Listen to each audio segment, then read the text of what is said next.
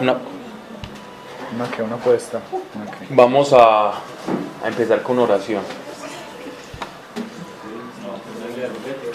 Padre nuestro, te damos gracias porque nos has reunido de diferentes formas para descubrir cuál es lo profundo, Señor, de tu voluntad.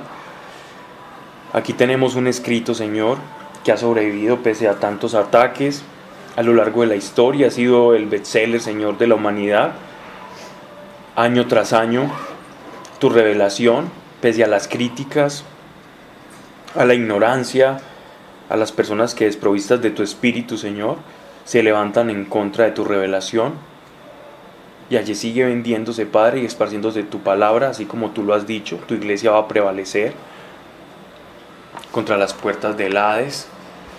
Yo te doy gracias por eso, Padre nuestro, porque nosotros somos tu iglesia y hacemos parte de esa promesa y queremos descubrir la forma, Señor, no de estudiar tu palabra, sino de poderla incorporar a nuestro modo de vida.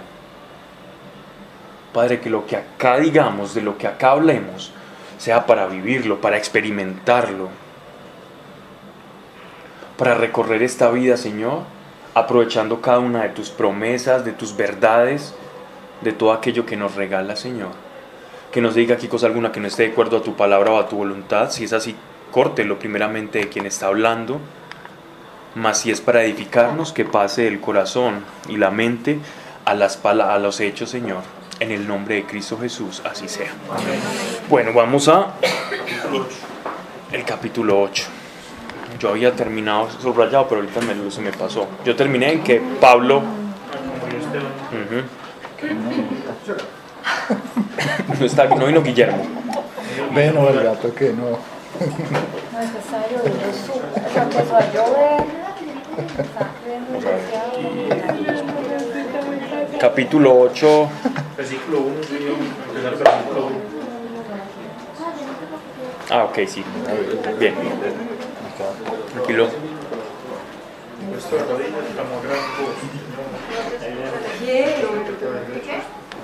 No, eso es pues, mejor dicho, para alguien que con lupa. No vamos, en aquel día comenzó. Eh, no, terminamos en puesto de rodillas, clamó a, a gran voz, Señor, con esto me encuentro. Entonces ese es el versículo, ese es el capítulo 7. 60, el- sí, y empieza el versículo 8 y Terminamos. Saulo aprobaba su muerte. Sí, sí. Ahí terminamos. El 8. El 8. ¿Alguien tiene problema con las mariposas o las Ah, sí, y polillas? Saulo consentía su muerte. Pero eso, es, eso es del 1, es el versículo 1 ya del capítulo 8. Ajá. Sí, lo último fue el 7. Y Sí. habiendo dicho esto murió. así. Perfecto. Saulo aprobaba su muerte. Sí, pobre sí, ahí quedamos. El, cap- el versículo 1. Ok, recuerden que veni- venimos hablando de la muerte de Esteban, cómo eran las disposiciones legales en el Sanedrín, cómo se hacían los juicios, hablamos sobre eh, la relevancia que tenía para el mundo judío, de acuerdo a- al, al libro de Deuteronomio, los dos testigos, ¿cierto? Para poder juzgar.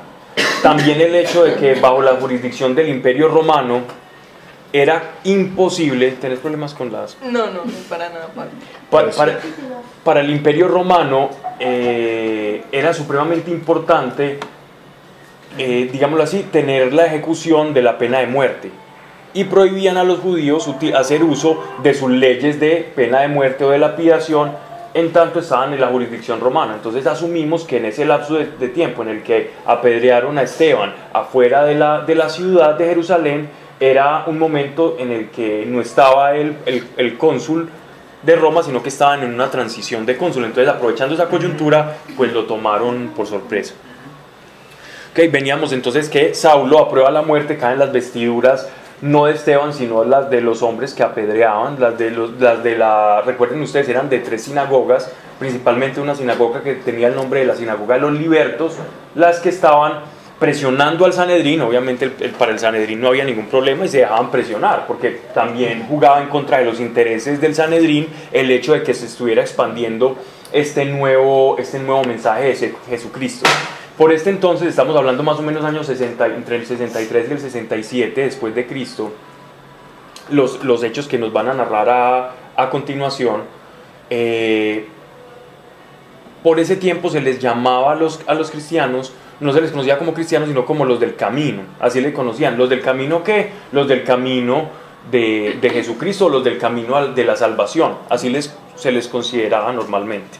Entre el Sanedrín. Nótese aquí algo, y es que la persecución, que ya lo vamos a ver, perdón, en el capítulo 8, la persecución eh, no va a ser sobre los, los apóstoles o los primeros creyentes judíos. La persecución, esta persecución que va a haber aquí sobre la iglesia va a ser sobre la iglesia no judía, sobre la iglesia helena, sobre la iglesia griega. Porque por alguna razón ellos asumían que los judíos griegos eran, de- como eran judíos de, de segunda categoría. Y ahora, si eran del camino, ya no eran de segunda, sino de tercera. Entonces no molestaban a Pedro y a sus seguidores inmediatos judíos, sino a los nuevos conversos. De hecho, hay un historiador cristiano que se llama Eusebio, y Eusebio dice algo muy bonito y era algo que, que corría como una especie de tradición, era como un voz a voz, que no está en las escrituras, pero que en, los albores del cristianismo corría como un voz a voz y era que Jesucristo cuando resucitó, una de las cosas, de los mandatos que le dio a los apóstoles es que se quedasen todos en Jerusalén y transcurridos 12 años, ya podían comenzar a esparcirse por todo el mundo. Fue una tradición que se corrió a lo largo de toda la iglesia y Eusebio la recoge. Que los, los, los, los apóstoles se quedaron 12 años, pase lo que pase, confinados en Jerusalén, esparciendo la, la palabra de Dios. Y eso es bonito, pues, como uno darse cuenta, cosas que son extrabíblicas, pero que, que lo hacen ver a uno el, el hecho de por qué los apóstoles eh, eh, estaban tan firmes y no se querían mover y se permanecían tanto tiempo allí. Y ya fue que Pablo después el que comenzó a, a viajar. ¿m? Ah, no, eso te iba a preguntar, ellos supuestamente Gracias, no, Eva. no habían viajado, no estaban viajando por todo el mundo. En este momento no, en este momento estaban confinados en Jerusalén. La- aquí la iglesia no ha salido a lo sumo a las poblaciones cercanas o aledañas al Jordán. De resto, en estos momentos la iglesia solo es eh, de Jerusalén. Solo hay una iglesia de Jerusalén a la que se están incorporando judíos de la diáspora. Entonces, les hago como ese prólogo para, para empezar el eh, Hechos de los Apóstoles capítulo 8, verso 1. Aquel día comenzó una gran persecución contra la iglesia de Jerusalén. ¿Por qué dicen contra la iglesia de Jerusalén? Porque no existía otra iglesia más allá que la de Jerusalén. En esos momentos no existía ni la de Damasco, no. Existían de pronto, creemos nosotros por el texto, que habían personas de la diáspora de esa dispersión que se convirtieron, pero que ellos fueron a Jerusalén por motivo de la Pascua y tuvieron allí su conversión. Se quedaron allí el tiempo de las festividades judías y después siguieron haciendo sus negocios, bien sea en Damasco, bien sea en Siria, bien sea en Fenicia, etcétera, etcétera. Y así fueron también transportando el mensaje del Evangelio, pero no fundando propiamente iglesias porque las iglesias no iban a comenzar a fundarse así. El aval para una fundación de una iglesia la iba a dar alguien que directamente comisionara a un apóstol. Pero sin los apóstoles darse cuenta, ya la iglesia se estaba expandiendo, pero no se hablaba de, solo se hablaba de la iglesia de Jerusalén. Creyentes de la iglesia de Jerusalén que vivían en otras partes, pero hasta el momento solo se acuñaba la iglesia de Jerusalén. Estoy siendo muy redundante, pero, pero bueno. Y todos, fuera de los apóstoles, se dispersaron por las regiones de Judea y Samaria. Entonces, miren, fuera de los apóstoles. ¿Por qué fuera de los apóstoles? Esto suena extraño cuando uno lee eso, dice, pero ¿por qué ellos se quedaron? Y ya Eusebio nos, nos explica, nos va diciendo en la historia que corría la tradición de que Cristo resucitado les dijo que se tenían que quedar 12 años, los 12 apóstoles en Jerusalén. 12 apóstoles, 12 años. Claro, pero ¿quiénes los otros? Todos los que ya habían recibido. los que habían recibido ya el Espíritu Santo en Pentecostés, que ya estamos hablando de mucha gente. En una fueron 2.000, en otra 3.000, estamos hablando ya de un gentío impresionante. Entonces empezaron a hacer evangelización por fuera. Empezaron, no, algunos podría ser evangelización, otros por motivo de sus trabajos, labores, como estaba diciendo anteriormente, simplemente llevaron consigo el cristianismo allí donde ellos residían. Mm, pero no a fundar iglesias. No estamos hablando de, de nuevas fundaciones. Los se dispersaron por las regiones de Judea y Samaria, pero miren que Judea y Samaria estamos hablando de norte y sur de, de- de- de Israel, ¿cierto? Estamos hablando de Israel, no han salido de Israel. A Esteban lo recogieron algunos varones piadosos. Este, este varones piadosos es, es algo un poquito indeterminado. Obviamente lo recogen para darle sepultura. Estos pueden ser, ¿qué dicen la tuya? Unos hombres piadosos enterraron a Esteban. Sí, sí. A Esteban lo recogieron algunos varones piadosos se hicieron sobre el gran luto. Entonces, este, estos varones piadosos es como algo indeterminado. Podrían ser eh, con cristianos, hermanos de, la iglesia, o podrían ser parientes judíos no cristianos, pero, pero eran piadosos en tanto seguían la ley, ¿ya? Pero no, no, no sabemos quiénes eran realmente. Asumimos porque, como en el caso de Jesucristo, que también dice, y unos varones y unas mujeres piadosas lo- le hicieron la sepultura y todo eso, incluso, o sea, Arimatea, que era un hacendado, le prestó su sepulcro. Entonces vemos que e- es algo indeterminado, no, no- no sabemos a ciencia cierta quién eran estos hombres piadosos, pero está todo el abanico de posibilidades que o eran judíos familiares, seguidores de la ley de la fe o de la fe, hermanos en la fe. Por el contrario, ya contrastando obviamente a los hombres piadosos, con este personaje, Saulo devastaba la iglesia y entrando en las casas, arrastraba a hombres y mujeres y los hacía encarcelar. Recuerden ustedes que Pablo había pedido el aval, en este tiempo, pues aquí le dicen Saulo, en este tiempo no se, llama, no se llama Pablo. Ustedes se preguntarán, bueno, ¿y, y- a cuenta de qué o a razón de qué Pablo cambia, cambia su nombre? Recordemos. Saulo. Eh, menor. El Saulo y Pablo es el menor. Pablo es el menor, Saulo significa el venerable. El mayor no. El venerable. ¿Qué, qué pasa, qué pasa con, um, con, con esta circunstancia? Pablo tenía una doble nacionalidad, ¿cierto? Pablo era un judío de la diáspora. Pablo tenía sangre judía. Él, él nos dice que él era de la tribu de, de Benjamín. Y- Saulo. Saulo, Saulo Pablo, estamos hablando del mismo. Pero, eh, pero su padre, al ser un comerciante, tenía, le dio la posibilidad de comprar la ciudadanía romana. La ciudadanía, la ciudadanía romana a ciertos personajes se les podía, se podía comprar, como una especie de, de- de visa que él tenía, como una entrada a todo el mundo. Entonces ya sabemos que la posición no solamente religiosa, sino social y económica del apóstol Pablo era grande, porque no cualquiera, y mucho menos de, de un lugar que no era considerado como muy digno para los romanos, como es Judea, entonces, así lo llamaban la, la Judea, así, era, era- así se llamaba la provincia de Israel en, para los romanos, comprar. Entonces tuvo que haber pagado mucho. Posiblemente si era judío tenía que haber pagado mucho más para alcanzar esa ciudadanía. Entonces tenía un estatus económico alto. Después vemos, no nos dicen a ciencia cierta, en, eh, el, por qué se cambia el nombre, pero, pero si uno se va a ir a la etimología del significado del nombre, eh, podemos rastrear en Pablo que, que- nos quiere un mensaje, ¿cierto? Con, con, su, con esa transformación, más allá del hecho de tener una doble ciudadanía. Y es que por un lado el mismo Saulo es- viene del mismo rey Saúl, es el mismo nombre, ¿cierto? Pero es la versión griega de Saúl.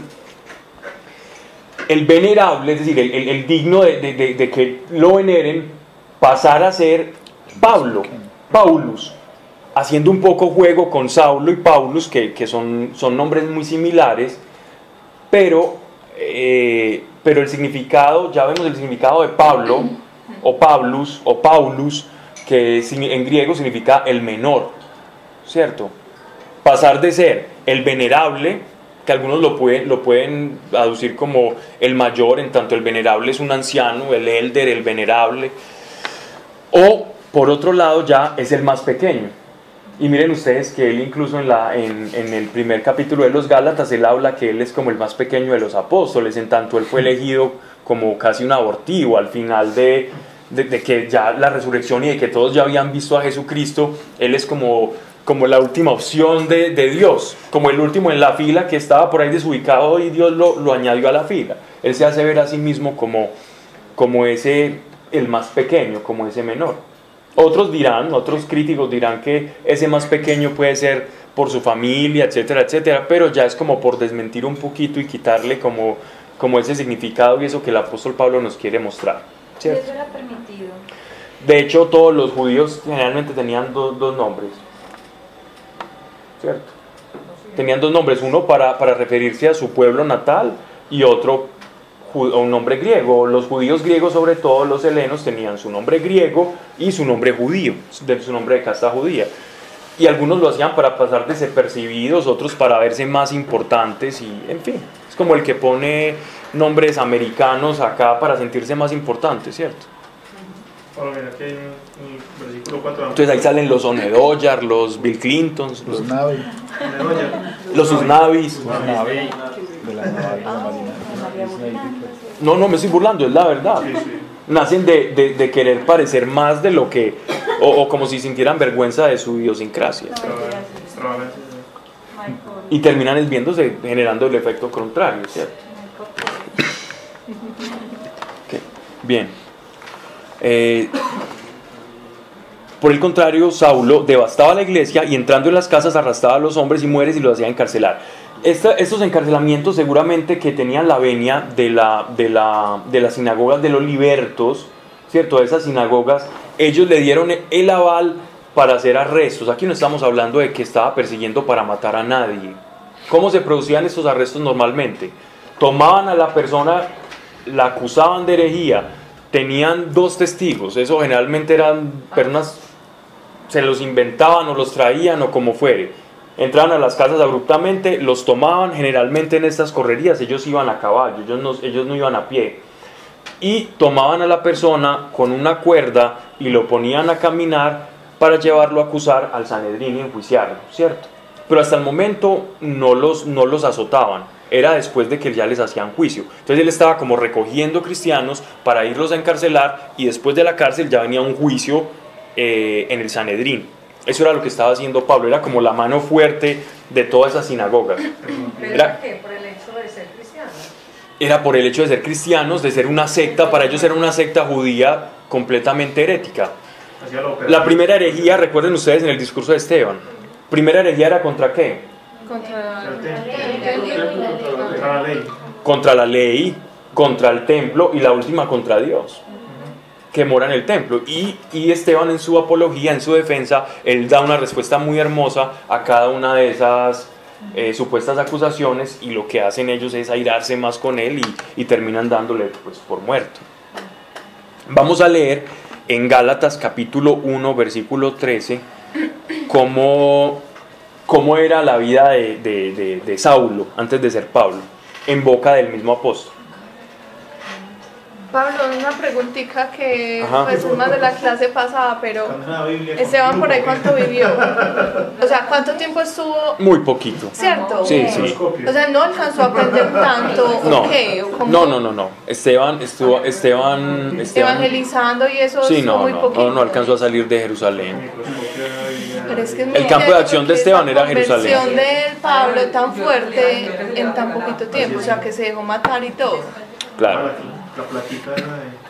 Claro que en él ya había toda una tradición detrás. O sea, Sí, claro. No, no llega de no conocer nada de Dios a conocer Él algo de simplemente, Dios. él- lo que hizo Esteban, incluso por el discurso de Esteban, ¿qué nota uno? Él dijo, ay, todo lo que mis padres me enseñaron lo confirmo en Cristo.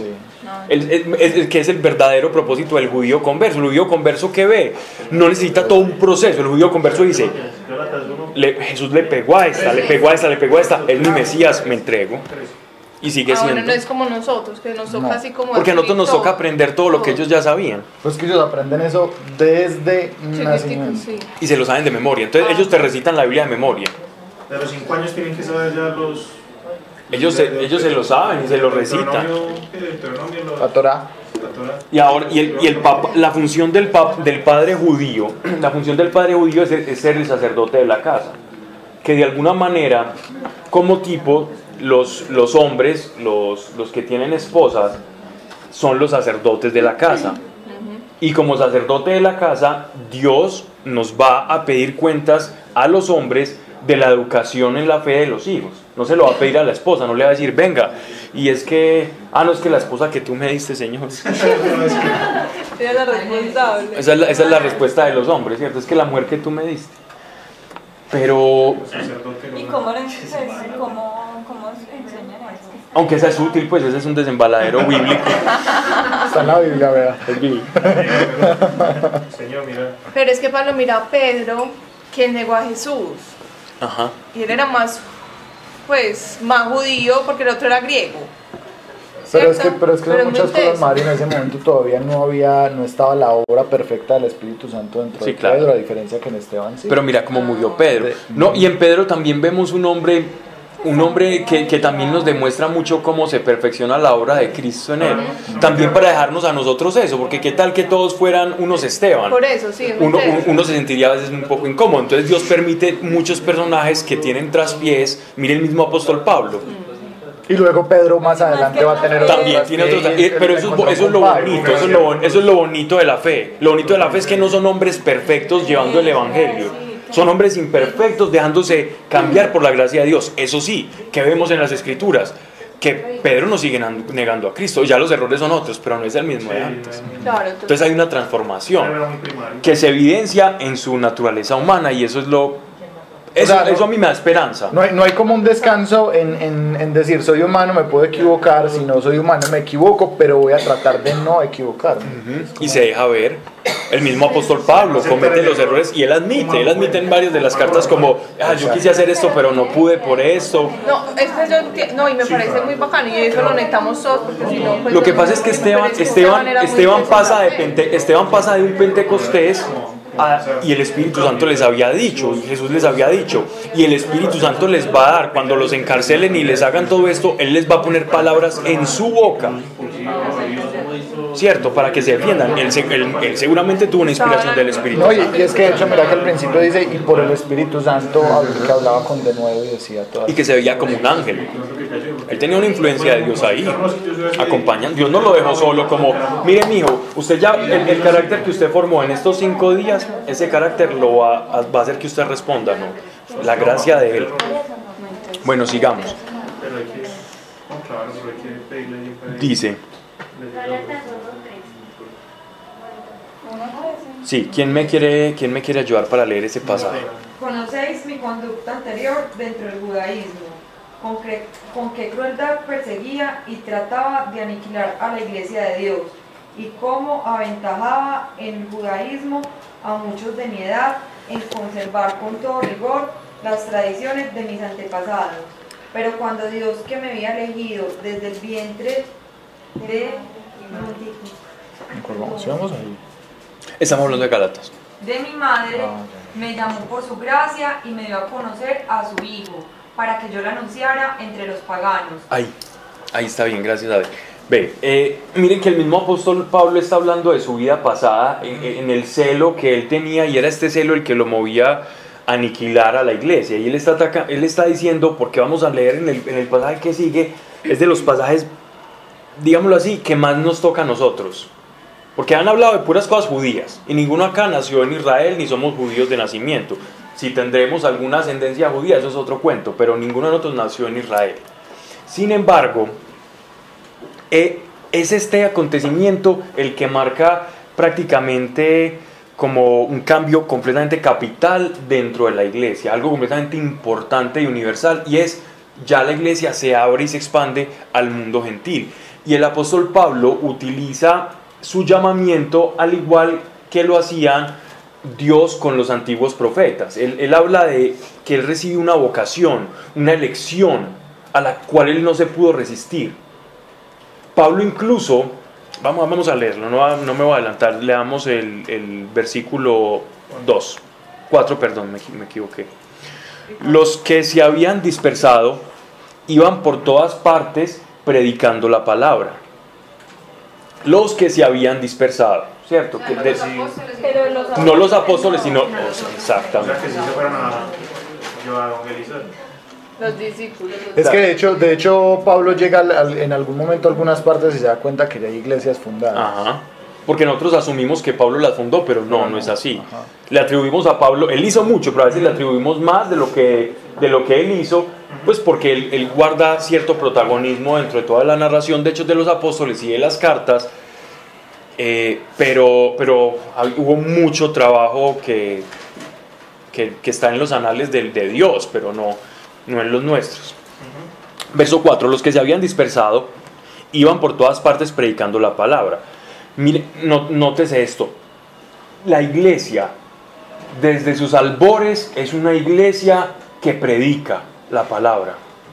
No es que yo soy cristiano y yo me llevo mi estilo de vida y vivo y tengo a mis hijos y los educo y los bautizo y tan lindo y vamos a misa. No, aquí el que es creyente tiene que expresar, aquí es que estamos hablando, mire, ellos a donde quiera que fueren, ellos hablaban, la gente sabía quiénes eran. Pero muchas veces a nosotros nos pasa todo lo contrario, ¿cierto? Solo saben que somos creyentes o cuando vamos a misa o cuando vamos al culto. De resto, na- nadie, nadie sabe. Nadie nos puede identificar. Pero, O nos da vergüenza Muy o, o creemos que no tenemos el suficiente poder y suficiente gracia para predicar, o creemos que Dios simplemente nos llamó a ser parte de su iglesia, pero que son otros los que predican. Pero es que no necesariamente la predicación es un auditorio, la predicación es la manera en cual yo expreso lo que yo creo, y lo que yo creo me tiene que llevar a vivir de una manera para mostrar a Dios que algo pase en las personas que a mí me rodean.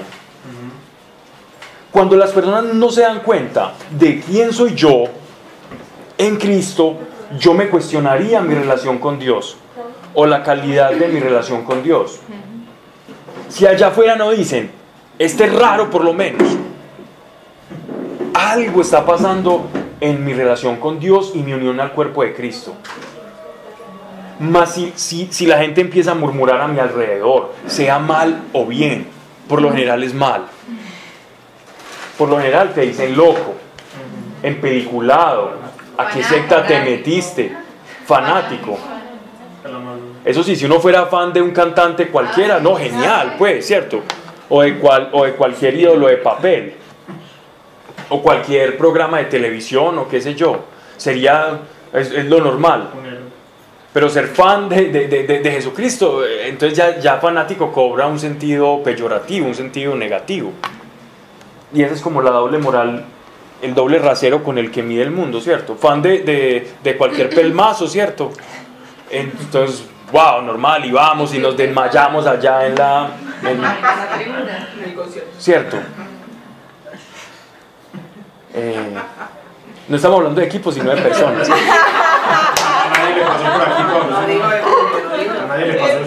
¿Cierto? No hay 12 personas ni 24, hay una sola persona. Pablo, pero una pregunta, pero vos estabas diciendo algo que cómo era predicar, porque también pues me estoy imaginando en este momento ellos, pues, que hablaban o cómo lo hacían.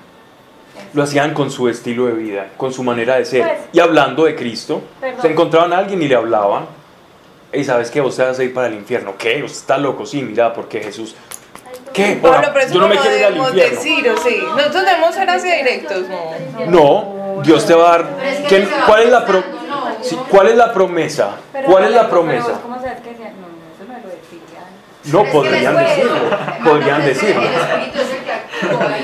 Se va, dando, o sea, se van formando grupitos, es como, es como que el Señor va poniendo las personas y, los, y las personas que están evangelizando tienen como, como, como esa parte ya de, de, de- de dar la palabra.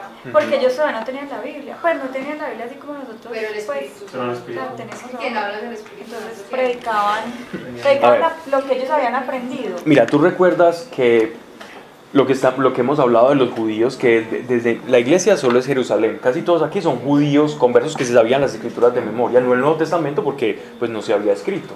Pablo ni siquiera se había convertido, pero ellos sabían que todo lo que había sido dicho sobre el Mesías se había cumplido en ese Jesucristo que ya todos sabían que habían crucificado. Por lo tanto, ellos le hablaban a esos mismos judíos, porque no hemos salido de Jerusalén, apenas estamos saliendo, ellos le decían, mire, ese judío que crucificaron es el Mesías. ¿Y sabe qué pasó? Nosotros creímos en él y estamos hablando en otras lenguas, nos pasó esto. ¿Qué? ¿Cómo así? Sí, y si no crees, te vas para el infierno. Vamos a tener juicio final, como dice Camila. Pero, algunos dirían eso, otros serían más, más elocuentes, otros serían más directos, otros serían más dramáticos, de acuerdo a su personalidad, ¿cierto? Moisés era tartamudo y hablaba tartamudeces, muy elocuentes pero tartamudeces. Eh, eh, Jeremías lloraba más de la cuenta. Isaías, Elías, Elías, Elías primero habló con miedito y después fue y pidió fuego del cielo y quemaron a 100 profetas de Baal. Entonces uno ve diferentes personalidades en las escrituras y cada uno hablaba conforme a su personalidad. Dios no anu- anulaba tu manera de ser, pero el espíritu que actuaba era el mismo. Entonces algunos eran más dramáticos, otros decían, no, al infierno, arrepentite, mira, estás borracho ahí tirado, no, arrepentite o te vas para el infierno. Sí, yo no me quiero ir para el infierno, venga, reciba el Espíritu Santo. Sentía la presencia del Señor y se iba extendiendo la iglesia. Pero la gente sí notaba que el estilo de vida de cada uno de ellos era diferente. Entonces hablar de Jesús es predicar, hablar de Dios. Exacto. ¿Qué es predicar? Es anunciar. Hoy en día, estar en una empresa trabajando y una persona, una persona está muy mal y te acerca te pide un consejo, vos le decís cómo te puede y le contás lo que Dios ha hecho en tu vida. Eso es anunciar el Evangelio. Exacto. ¿Viste, Pablo? Pero ese era un verdadero arrepentimiento. Si le decían convertirte porque no te vas para el infierno y, y recibían el Espíritu Santo. Claro, el verdadero arrepentimiento. ¿Cómo se, cómo se produce el, el arrepentimiento? Se puede producir en un minuto, en dos días de pensar, de pensar, no, me acordé las palabras que me dijo esa persona y, esa, y en el momento lo rechacé, pero después me acuerdo de las palabras del que me habló hace mucho tiempo y digo, Señor, ¿será verdad? ¿Sabes que te pido perdón? Y, pruf, y recibo la gracia. ¿En qué tiempo se produce? Si es ahí mismo, si es inmediatamente, si es después, no lo sabemos, pero por eso hay que predicar a tiempo y a destiempo, porque no sabemos en qué momento esa palabra, esa semilla, porque la palabra es como una semilla, recuerden ustedes la, la parábola del sembrador, en la que el Evangelio es la semilla, y nosotros somos los terrenos, nosotros somos sembradores. ¿En qué tipo de tierra estemos sembrando? No lo sabremos. A veces podemos pensar que es una tierra muy fértil y una persona supremamente emocionada con lo que está escuchando y dice, sí, yo quiero, yo quiero, yo quiero, y es como esa, como esa tierra que, que, que cae como en piedra, ¿cierto? Como en esa piedra que, donde nace la matica, pero después no tiene dónde echar raíces y se muere. También, por ejemplo, el que juega de que es que si yo puedo hacer lo que quiera porque me arrepiento a última hora. ¿Cierto? Una doble moral. Es que Dios me va a perdonar, entonces yo puedo hacer lo que quiera en este momento. Que después al final me va a perdonar. Que demuestra, es, es de, de hecho el que tenga esa actitud ya demuestra eh, sober- una soberbia impresionante. Y que no conoce a Dios. Y que, y que con la soberbia, eh, esa- ese tipo de personas difícilmente llega al arrepentimiento, porque uno no puede decir cuándo arrepentirse y cuándo no. Uno, el arrepentimiento viene después de una contrición del corazón. Entonces uno no, uno no decide, ah, yo, a ver, no, mañana voy a tener la contrición, hoy no, hoy voy a pecar y mañana tengo la contrición, eso no se puede, porque la contrición es algo que viene como, como, como un volcán que uno no sabe cuándo va a hacer erupción, ¿cierto? Y entonces el arrepentimiento, cuando está esa convicción, es que viene el arrepentimiento. Uno no la puede producir por sí mismo. Así que ese pensamiento es súper delicado, porque me estoy atribuyendo los tiempos de la gracia para mi vida. Y eso solo lo sabe el Señor, ¿cierto? Bueno. Sí, total, desde, desde el principio. Ok, entonces ellos predicaban de muchas formas. ¿Cierto? Ok. Felipe bajó a la ciudad de Samaria y predicaba a Cristo. La muchedumbre, estoy bien, ¿cierto? Vamos acá. Sí, sí, sí. La muchedumbre a una oía atentamente lo que Felipe le decía y admiraban los milagros que hacía. Felipe era uno de estos mismos diáconos elegidos, recuerden ustedes, de estos personajes que, que repartían la mesa. Era uno de los siete, igual que quién, Que Esteban. que Esteban, Pablo, cuando una palabra tiene asterisco, ¿es? Que tiene, que tiene una explicación más adelante. Abajo. No en todas las Biblias, en la de Jerusalén, por ejemplo, en la tuya. En otras tiene un numerito chiquitico, Mm, o unas comillas negritas chiquiticas.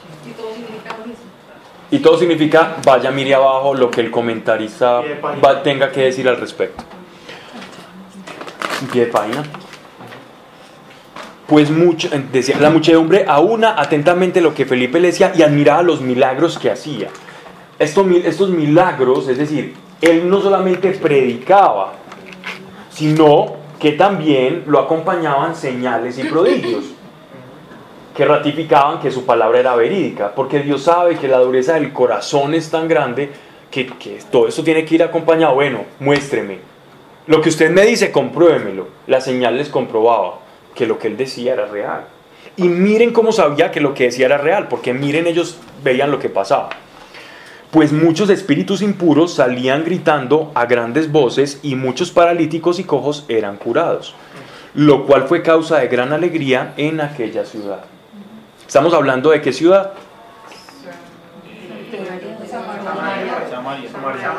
Exacto.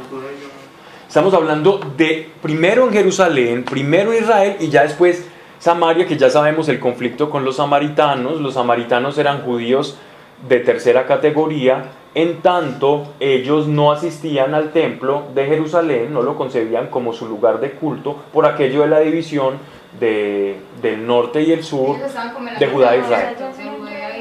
¿Cómo? Estaban en la mitad de Judea y Galilea, como por ahí en la mitad. Sí, y ellos eran considerados, eh, digámoslo así, que no atendían a la ley de Moisés en, en plenitud y por eso había estaba la discusión con los, con los, ameri- las- los samaritanos. Que era era la mujer de los perrillos.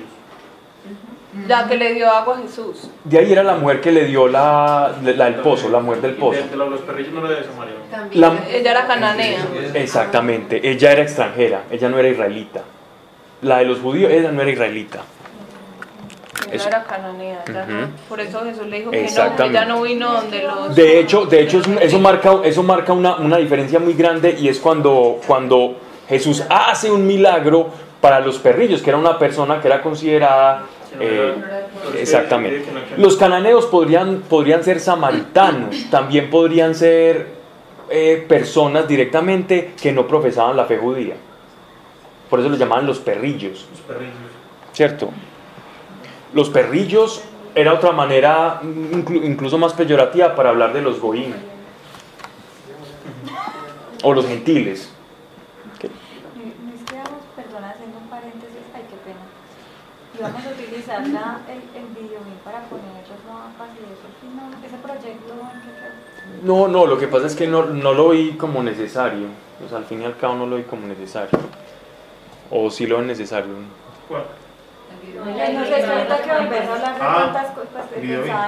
Estamos hablando de una ciudad muy aledaña a Jerusalén, sí, bueno, lo tendré en cuenta.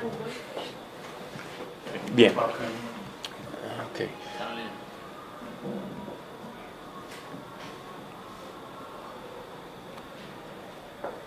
Versículo nueve. Bien. Pensé que iban a tocar la puerta. Abierta. Yo no entendí yo para lo que estás diciendo. Pues muchos espíritus impuros salían gritando a grandes voces y muchos paralíticos y cojos eran curados, lo cual fue causa de gran alegría en aquella ciudad.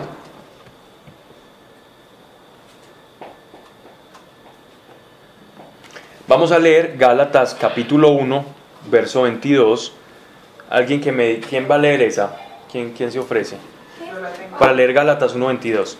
Y, sí, y alguien que me ayude también con Primera de Tesalonicenses capítulo 2, versículo 14. Bueno, Gálatas dice, Los 14. de manera que las iglesias de Cristo en Judea no me conocían personalmente. Solamente habían oído decir de mí, el que en otro tiempo nos perseguía, ahora anuncia la fe que trata de destruir. Y glorificaban a Dios por mí. Ajá. Ahora vamos a leer Primera Tesalonicenses 2.14. Estamos hablando de la, de la, de la conversión de... Pablo. Porque vosotros, Griega, hermanos, habéis sido imitadores de las iglesias de Dios en Cristo Jesús que están en Judea, pues habéis padecido también vosotros las mismas cosas de los de vuestra propia nación, como también ellos de los judíos. Hermanos, ustedes siguieron el ejemplo de las iglesias de Dios que pertenecen a Jesucristo que están en Judea. Allí el pueblo de Dios sufrió mucho a causa de los otros judíos y lo mismo ha pasado con ustedes, pues han sufrido mucho a causa de sus propios compatriotas. Estamos hablando de la misma situación que él está propiciando acá. Él está haciendo la misma persecución que él va a sufrir, es la que él está haciendo, la que él está teniendo, es lo que él está sembrando de alguna u otra manera.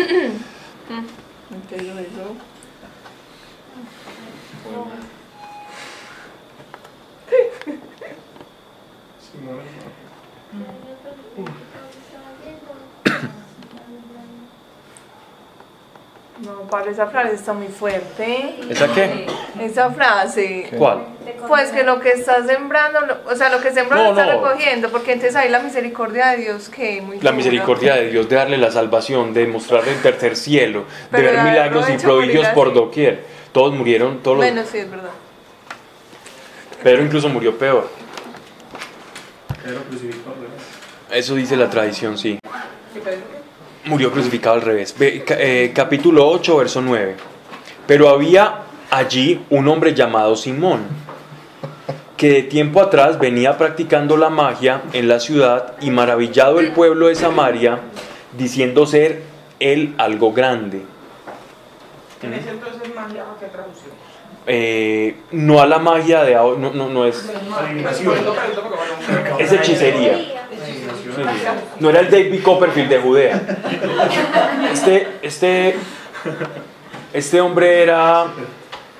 Estos hombres lo que hacían era, era literalmente eh, tratos con demonios. Brujería, ¿no? Era hechicería. Era brujería. Angel, sí.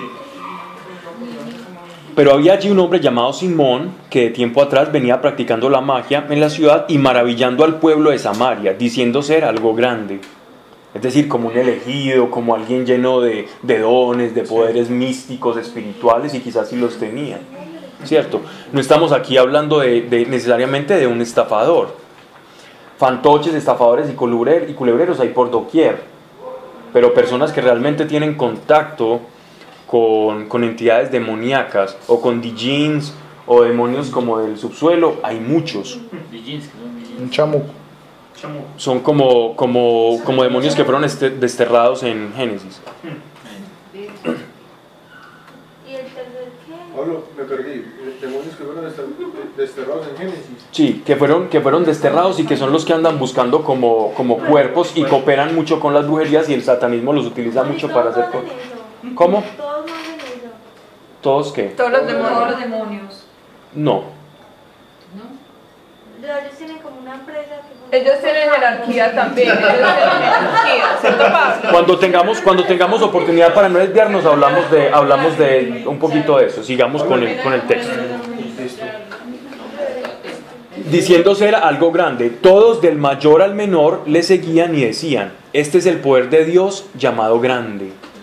Y se adherían a él. Es decir, un hombre que andaba con un séquito, ¿cierto? De, seguidores, obviamente motivados por, por, por la taumaturgia, por la magia, por los prodigios que hacía.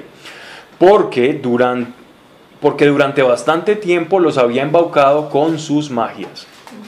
Mas cuando creyeron a Felipe, que les anunciaba el reino de Dios y el nombre de Jesucristo, se bautizaban hombres y mujeres. Obviamente, estos del, allá en Samaria, del séquito de él, muchos comenzaron a, a- a ver los milagros de Felipe, a compararlo y no, no, esto está como más bueno. y a- por ponerlo en, una, pues, en, en términos muy caricaturescos, pero obviamente tuvieron que pasar por el arrepentimiento para poderse bautizar.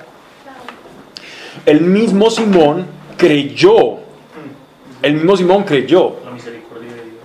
total, y bautizado se adhirió a Felipe.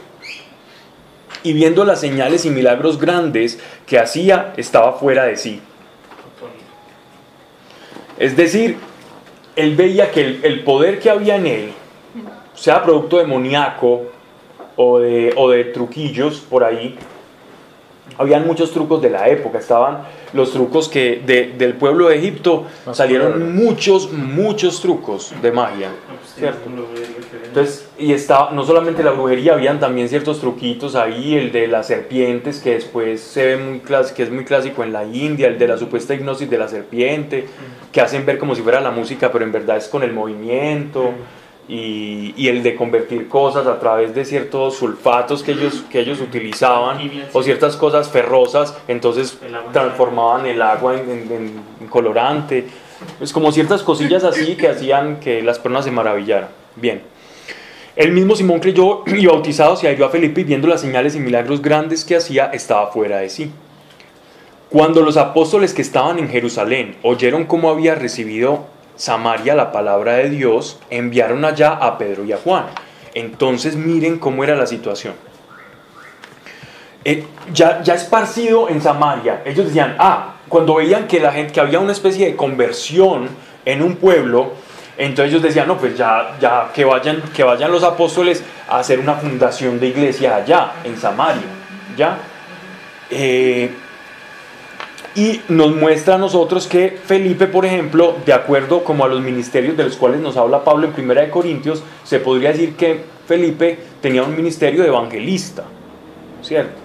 El evangelista era como el, como el que iba de punta de lanza a predicar la palabra acompañado de muchos prodigios y señales y ya después, como toda esa mies que él había recogido en la predicación, entonces ya de alguna u otra manera los apóstoles ya se iban a presentar y iban a decir, mire, nosotros, nosotros fuimos los que todo, todo eso y comenzaban ellos a hacer una fundación, una nueva fundación eclesial. Bueno, pero entonces ya habían pasado los 12 años. Es que Samaria es Israel. Ah. Pero, pero entonces, porque ahí- ahí yo también... Pero sí salieron de Jerusalén. Jerusalén, ellos tenían que estar en Jerusalén 12 años, sí, ya, está, ya habían pasado. Ah, sí, porque dicen que, que los que fueron esparcidos fueron a anunciar el evangelio y los 12 se quedaron. Ajá. O sea, se supone que- Ya suponemos que aquí, en este, cuando, cuando ellos hacen ese tránsito, ya han pasado los 12 años, que habla Eusebio. Lo que pasa es que aquí nos lo narran pues como todo muy fragmentado, muy junto, perdón. Más cuando creyeron a Felipe que les anunciara el reino de Dios en nombre de Jesús, bueno, perdón, los cuales bajando oraron sobre ellos para que recibiesen el Espíritu Santo. Felipe los bautizó en agua, pero los apóstoles los bautizaron en el Espíritu Santo. Es interesante. Muy. Repite lo que dice. Entonces Felipe no los bautizaba. En En agua. En agua. Porque Felipe, Felipe no era un apóstol. Pero es que acordate que hay bautizos que son como, la a escoger eso, Eh, acordate que hay, hay- hay ya, bautizo en agua, es como un... Sí, pero, pero es como, no es una obligación, pero sí es un deber. De hecho, de hecho el mismo Jesús a la hora de bautizarse, cuando el, el Juan el Bautista le dice, no, pues que no, no te puedo bautizar, él dice, no, deja porque es que hay que cumplir con todo. Entonces sí, no es que no los hubiera bautizado, fue el bautizo en agua. al bautizarlos en el agua no está... No recibieron la efusión del Espíritu Santo. Claramente vemos que no. De hecho, no Porque es... no había una imposición de mano, no había una oración, era simplemente vaya y decía. No, no, no, no, no, no, no, no, no. Era, era, en- eh, no necesariamente en el bautizo en agua, no es, no es solamente un acto litúrgico. En el bautizo en agua pasan cosas, ¿cierto? Pero cuando los apóstoles hacen una impartición espiritual, ya hay como una comisión y un- eh, eh, como que ellos imparten la comisión que vino de, heredada de, Jesu- de, ese- de Jesús- perdón, de Jesucristo a ellos, ellos la transmiten sobre la persona y las envían y le dan la, le dan la misión. Cuando ellos ponen el Espíritu Santo, ellos dan la misión, la misión, la unción, ¿cierto? El ministerio. Pablo, pero eso cómo lo hacen? O sea, con sabiduría de Dios, dirección de Dios, que vos poner las manos sobre alguien y decir, vos vas a hacer tal, ok. No, ellos simplemente ponían las manos y el Espíritu Santo bajaba sobre ellos y ponía la convicción y los iba desarrollando y ellos iban fluyendo conforme. No les tenía que decir, usted va a hacer esto, no. Ellos no hacían eso. Ah, ya. El No. bautizo con agua simplemente confesaban los pecados, se arrepentían pues de... Sí, y tenían, no sabemos qué fórmula, cuál fórmula de fe era la primitiva, hasta el momento no sabemos. Seguramente era arrepentimiento y recitando algunas cosas, algunos pasajes del Antiguo Testamento. Eh, ¿Quién me iba a decir algo? Yo tengo una duda.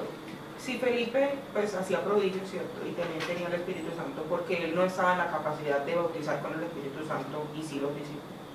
¿Y si los apóstoles? Sí, sí los apóstoles.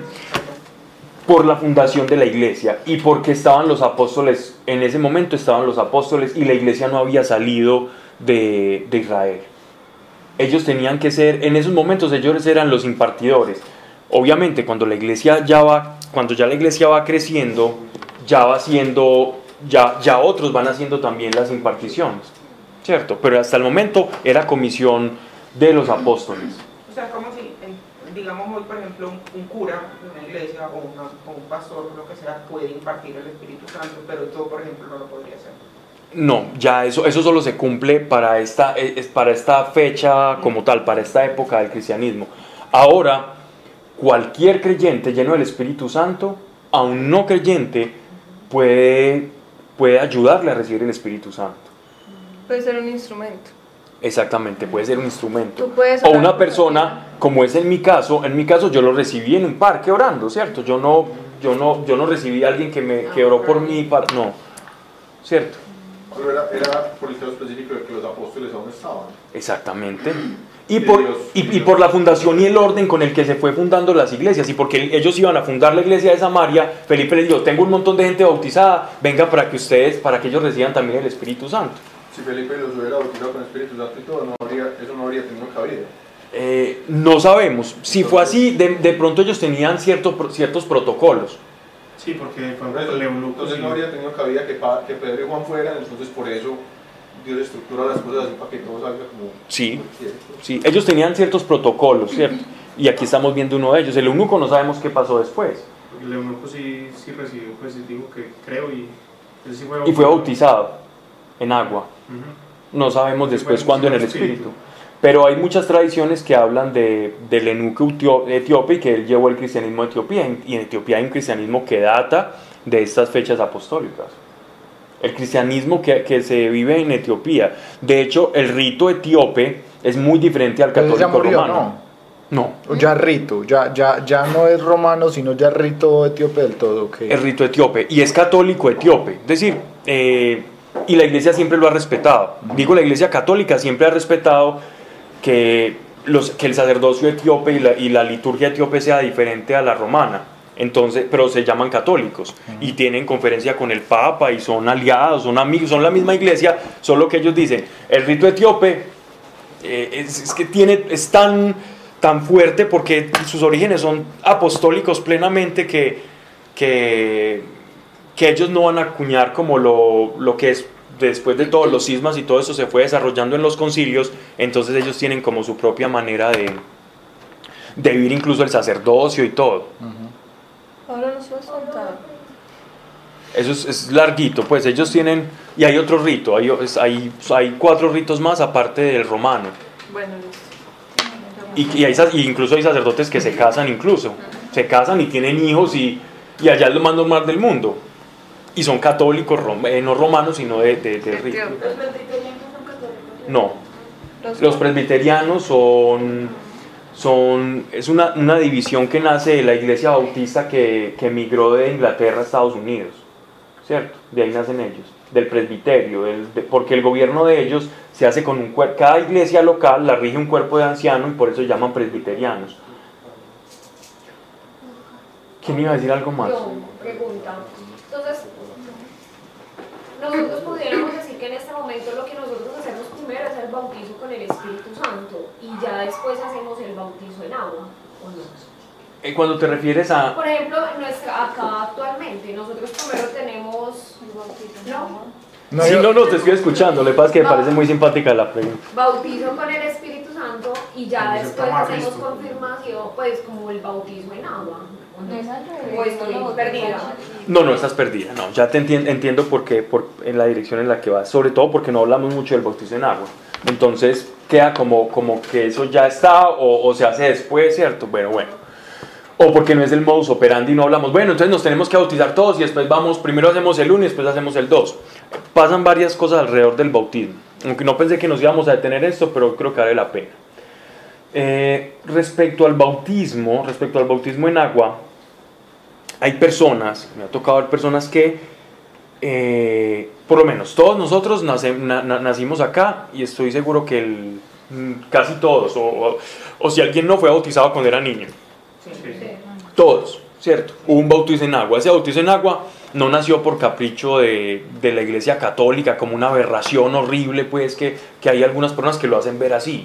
No es una aberración ni es una cosa horripilante. ¿Por qué? Porque como los, eh, primeros cristianos, estamos hablando del año 200, se empezaron a asustar porque los niños nacían y, y había una tasa de mortalidad impresionante no había penicilina, no, había, no habían antibióticos, eh, no, no sabían ni siquiera que, que los, los anticuerpos y los antígenos de la sangre y el RH, que si una mamá tiene RH negativo y, va a tener un hijo positivo, entonces por cuestión de los antígenos va a haber una alergia y un rechazo, y entonces que el niño por esa alergia pues muy posiblemente muere o también genera problemas en la mamá.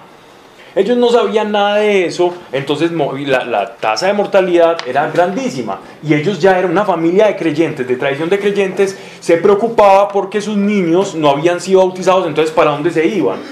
Si no habían escuchado de Cristo y nadie los había bautizado, entonces ¿para dónde se iban?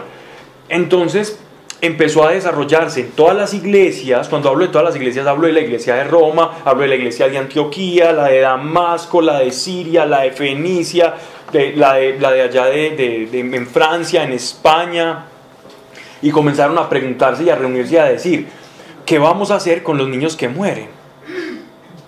entonces, no, bueno, eh, la potestad de la familia, que es católica, que es creyente, digo católica porque en ese sentido usaban católico en la Iglesia Universal para diferenciarse de las herejías de Arrio, entonces ellos simplemente se decían, bueno, ustedes tienen autoridad, los padres tienen autoridad sobre los hijos, y eso lo dicen las, las bulas papales y todo, cuando uno lee como toda la historia, tienen potestad de transmitir y conferir esa autoridad que tienen en Cristo en sus hijos y bautizarlos, pese a que sean niños para, otorgar esa salvación que ustedes tienen a través de su linaje y de su familia.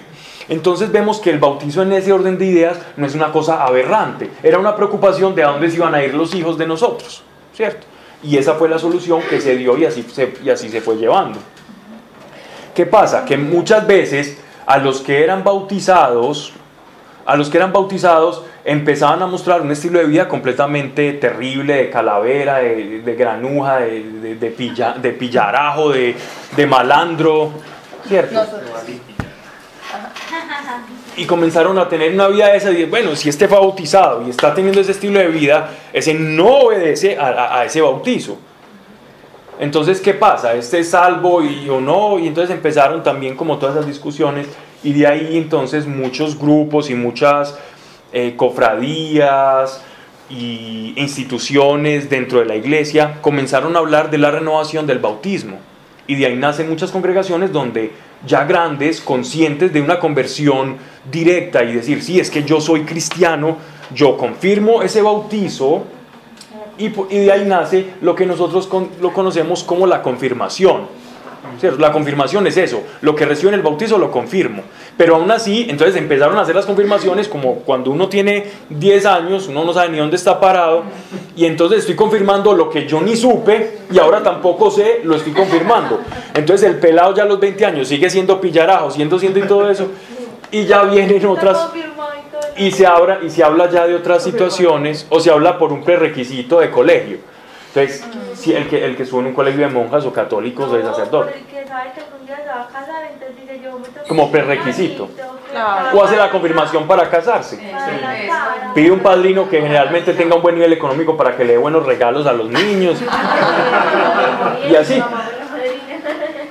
Pero antes inclusive lo confirmaban a uno de menos. Sí. Ahí le confirmaban al mes. ¿De qué? ¿Te has nacido? Sí, confirmado. Confirmado. O sea, bautizada y confirmada.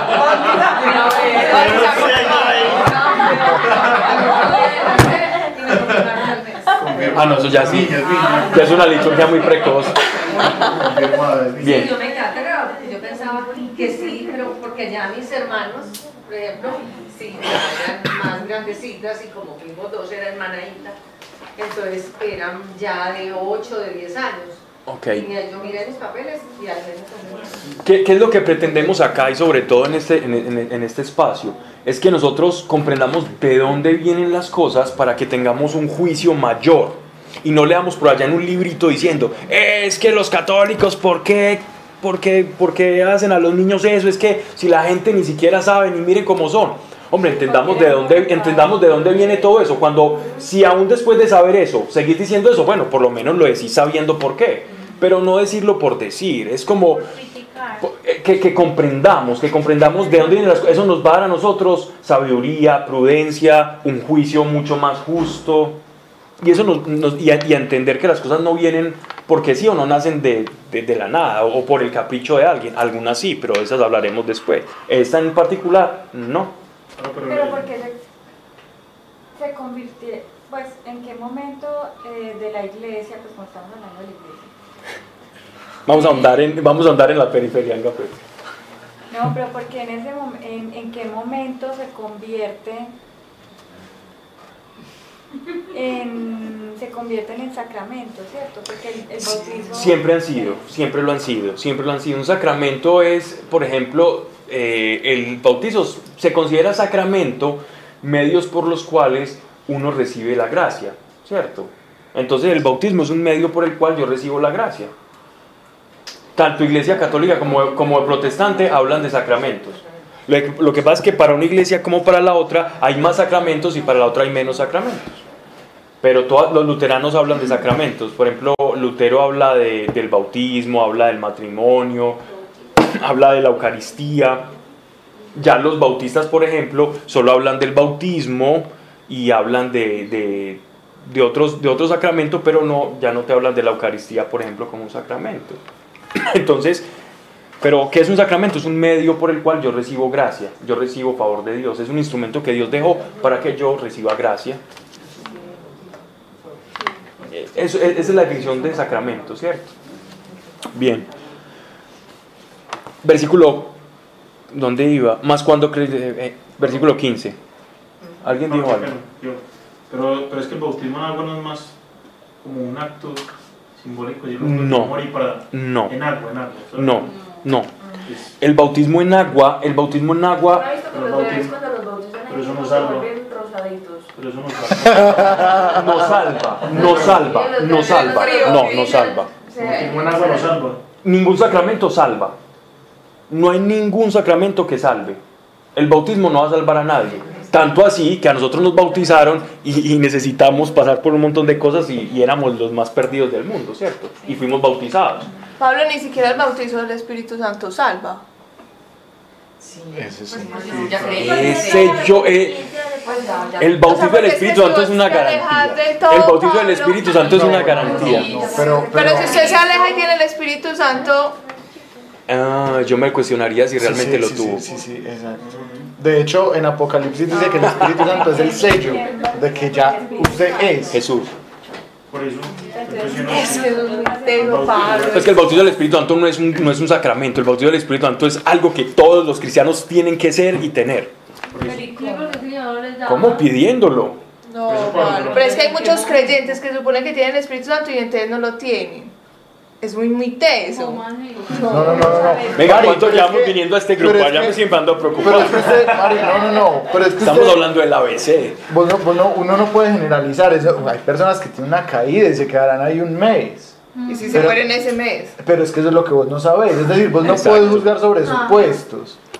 Es Dios el que al final, del, de- al, al- Sí. al terminar el momento de vida de cada persona, tiene la última palabra. Yo me puedo poner aquí a decir, Hacer este salvo, este no salvo, este salvo, este no salvo, yo qué sé. No, no, no, yo sé eso, Por yo sé eso. eso, pero o sea, lo que yo digo es que Es, es lo mismo, si yo me sí puedo... sea yo, la que- certeza de la salvación. Yo me puedo poner a decir, este tiene el Espíritu Santo, este sí, este no, este sí. Yo qué voy a saber, yo no El sé. corazón sí lo tengo. Mario, no vos lo sé. dijiste ayer en la charla. Por eso. pues, Sí. Pero quién sabe quién lo aceptaste de corazón o no. Ah, con mis frutos. Sí, pero eso, lo, so- eso solo lo sabe Dios. Sí, tú dices, puede que usted vaya y caiga. No, yo no sé el del otro, yo sé el y la mío. Exacto, exacto. Yo no sé el del otro. Pero estamos hablando del juicio a los demás, ¿no? Yo sé el mío, yo sé el mío. Solamente nosotros sabemos qué tipo de relación llevamos con Dios y el arrepentimiento que tenemos. Ojo a lo que está diciendo Alejo. Es, es decir, mirémonos, es decir, miremos a ver cómo, cómo, cómo está, cómo está mi corazón. Exacto. Sí, yo no sé el del otro, yo sé el mío, pues uno sabe el de uno cómo está. Y si uno sabe el de uno y está confiado en que sabe el de uno, eso es, es- es- yo creo que está bien. No es soberbia, es, es la seguridad en el Señor que me llamó y que me salvó. Y esa seguridad es la que lo hace caminar a uno y de verdad caerse y pararse. Porque si uno está inseguro en que uno es salvo, eh, entonces yo empiezo a caminar por temor. Pero Sí. ¿cómo sabes que eso es salvo? Porque Él me dijo que lo era. Porque Jesús murió por eso y ya no Tú sabes. Si uno no tiene, si uno no tiene esa hay muchas personas, creen, hay muchas personas que no tienen esa seguridad y aún sin tenerla son salvos, ¿cierto? Pero, pero el no tener esa seguridad te va a hacer caminar en un- con un Dios por temor y no por amor. No por agradecimiento, sino porque tengo que suplir algo en mí como llen- para intentar llenar la expectativa de ese Dios que jamás voy a poder llenar. Y eso nos va a llevar muchas veces a una vida de, espiritual de fatalismo y, de temor en la que muchos hemos estado sometidos anteriormente y, caer en lo que hablaba Mariana ayer en la religiosidad. En cómo llenar ese espacio para agradar a un Dios insatisfecho siempre con mi vida. Yo no sé si me salvo, entonces yo tengo que hacer cosas y mi cristianismo se, empieza a volver de obras, un cristianismo carnal y no una sin- sinergia con el Espíritu Santo. ¿Sí me he hecho entender? Ok. Igual la- vamos a tratar mucho este No, no, tema. pero la verdad seguridad en la salvación. Vamos a leer, ¿me, me ayudan alguien a leer eh, capítulo, el capítulo 6 de la carta a los Efesios? Para, para decir cómo debemos nosotros caminar para sentirnos seguros en este mundo con Dios. ¿De qué nos tenemos que agarrar nosotros literalmente? ¿De qué nos tenemos que aferrar? Eh, Efesios 6, ¿dónde le empieza? De, Armadura. Ujú. 10. Es 10. 6, 10. Capítulo 6, verso 10. Por lo demás, hermanos míos, confortados en el Señor y en la potencia de su fortaleza. Confortados. Que Te voy, a, te voy a interrumpir mucho. Confortados en el Señor, en esto que yo les voy a decir y en su fortaleza. Es decir, ¿qué es, qué es uno confortarse? Es cuando uno sabe, cuando uno sabe, con, eh, eh, me voy a pegar, no a mi fuerza, sino a la fuerza de Él. Como siéntase seguro en eso. Sí, eh, en, la- en el bracito, como cuando Isaías les decía, Dios les decía a través de Isaías que yo soy, yo cuido a mi pueblo como la gallina cuida a sus polluelos. Sentir que yo tengo un brazo gigantesco y protector y que no es por mí, sino si yo me aferro a ese, a ese brazo, a esa fortaleza, ahí es donde yo voy a estar seguro. Sigamos. Vestidos de toda armadura de Dios, para que podáis estar firmes contra las acechanzas del diablo. ¿En qué consiste esa armadura? Y lo va a decir. Porque no tenemos lucha contra sangre y carne, sino contra principados, contra potestades, contra señores del mundo, gobernadores de las tinieblas, contra malicias espirituales en los aires. Por tanto, tomad toda armadura de Dios para que podáis resistir el día malo y estar firmes, habiendo acabado todo. Estad pues firmes, ceñidos vuestros lomos de verdad y vestidos de la cota de justicia, y calzados los pies con el apresto del Evangelio de la paz sobre todo tomando el escudo de la fe, con que podáis apagar todos los dardos de fuego del Ese es el maligno. más importante. Sí. Y tomad el yelmo de salud y la espada No, esa palabra salud ahí, esa palabra de salud ahí yo la cambiaría por salvación. ¿Cierto? Esa palabra salud ahí está muy mal encausada. ¿Cierto? Porque esa palabra salud no es que esté criticando tu, tu- tu Biblia, no, sino que esa, esa, esa palabra salud nos puede llevar a pensar en, en la salud física. Pero la salud del Evangelio es la salvación. ¿Y el yelmo qué es? El yelmo es, era, es el casco que tenían los, los centuriones romanos. El casco con ese penacho rojo. Con cresta. Entonces, mi- mi- dime con la palabra salvación, ¿qué dice de qué es lo que tenemos que tener nosotros seguro? ¿Y por qué el casco de la salvación? ¿Dónde está ubicado el casco? ¿Para proteger qué? La cabeza. La cabeza. Y si yo no tengo mi mente segura con ese casco que es la salvación, entonces ¿cómo me voy a defender yo de las tinieblas si no tengo esa seguridad en la salvación? Voy a ser presa fácil de las huestes infernales y de los señores y potestades de este mundo. Porque ¿cómo voy a confrontar yo a alguien que no crea como lo hizo Esteban y como lo ha hecho Felipe si yo no estoy seguro en el que el Señor me salvó? Entonces mis pies que caminan por el Evangelio, que están calzados por el Evangelio, van a retroceder porque yo no tengo seguridad en ese Evangelio que predico. Entonces, ¿qué seguridad le voy a dar a otro cuando yo ni siquiera estoy seguro de que estoy salvo? ¿Qué seguridad de la salvación le voy a vender a otro cuando yo digo, no, Señor, es que yo de pronto no? Pues yo voy a hablar de pronto, sí. Eso me va a llevar a caminar más lento y, y voy a ser más vulnerable a las acechanzas. ¿Puedes leerme otra vez ese, ese fragmento? Qué pena. Y tomad el yelmo de la salvación y la espada del Espíritu, que es la palabra de Dios, orando en todo tiempo contra toda deprecación y súplica en el Espíritu, y velando en ello con toda instancia y suplicación por todos los santos. Y por mí, para que me sea dada palabra en el abrir de mi boca con confianza, para hacer notorio el misterio el misterio del Evangelio. Ok, ahí está bien. Lo más importante y lo que quería recalcar era el yelmo de la salvación. Es importante que nosotros comprendamos que cuando el apóstol Pablo nos dice eso, cuando el Espíritu Santo nos está hablando por medio del apóstol, es, o sea, tengan esa seguridad en, la- en su salvación. No tengan, no tengan temor, porque, porque si Jesús nos llama y todo el tiempo nos está diciendo, no, es que hoy estás salvo, pero hoy, hoy a las 3 de la tarde estaba salvo. Pero mira, ese pensamiento ya te hizo bajar. Entonces estamos siempre como en una marimba ya, como una cosa. Ciclando, terrible. Exacto, esa es tu Pablo, certeza. aquí dice en Romanos, dice, Pero entonces, si con tu boca reconoces a Jesús como Señor y con tu corazón crees que Dios lo resucitó, Ciertamente será salvo. ¿esa cuál es? Pero ahí la palabra boca y corazón, recordemos que él está hablando en, en- en términos muy judíos. Ese boca y salvación significa tus obras que crees y que, y que, lo- y que tus obras lo manifiestan también. Eso te iba a decir, ¿Que porque cuál es el entonces si yo... Es mejor de ser. El no solamente, ese confesar significa Es ser. el que aceptó a Jesús ahí como en la, la película. Pues, El que hizo una oración de fe no se va a salvar necesariamente, a menos que haya una verdadera conversión. El solo, exacto, el solo hablar por sí, por hablar por hablar no pasa nada, aunque puede pasar por la gracia infinita y misericordia de Dios. Pero yo no me pego esa garantía, pues, porque, porque uno no sabe, ¿cierto? Yo prefiero Ir a lo seguro. ir a lo, seg- a lo que él dice, ¿cierto? Ser, No es- no es- ser Es decir, cristiano. lo que pasa es que hay muchas personas, hay muchas personas que se, que se toman ese versículo para decir, "Ah, es que yo digo que creo en Jesús, entonces ya soy salvo. Ah, sí, lo que yo Eso digo, no. Mate a alguien, pero no, yo sí creo en Jesús. Exacto, eso no. A lo, lo que en realidad está diciendo ese versículo es de una persona que lo que habla lo vive. Exacto. Que lo que hay en su corazón es lo que, sí, lo que sale por su boca, pero porque lo vive, no porque lo dice. ¿Sí? Ajá. O sea, que- que, o sea creo, creo en eso y quiero seguir a Jesús. Y vivo. Ah, como- Porque recuerde que confesar a alguien no es decir, sí, mira, con creyentes. eh, confesar es, es, es vivirlo, ¿no? Claro, así se equivoque, pero creyendo.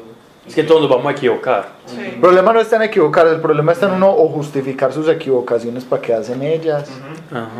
¿Sí? Sí, claro. O, o decir, por ejemplo, como lo que estamos hablando ahorita, ah, pero es que la misericordia de Dios es muy grande, Dios es amor, entonces Dios me perdona. Pasemos bueno y libertinaje. todo lo que- Eso, es, un- eso, por ejemplo, es una característica de alguien que no ha recibido el Espíritu Santo. Los que dicen, por ejemplo, que Dios amó, Esa- Dios no e- ese tipo de, de refranes, adagios o, o dichos, pues.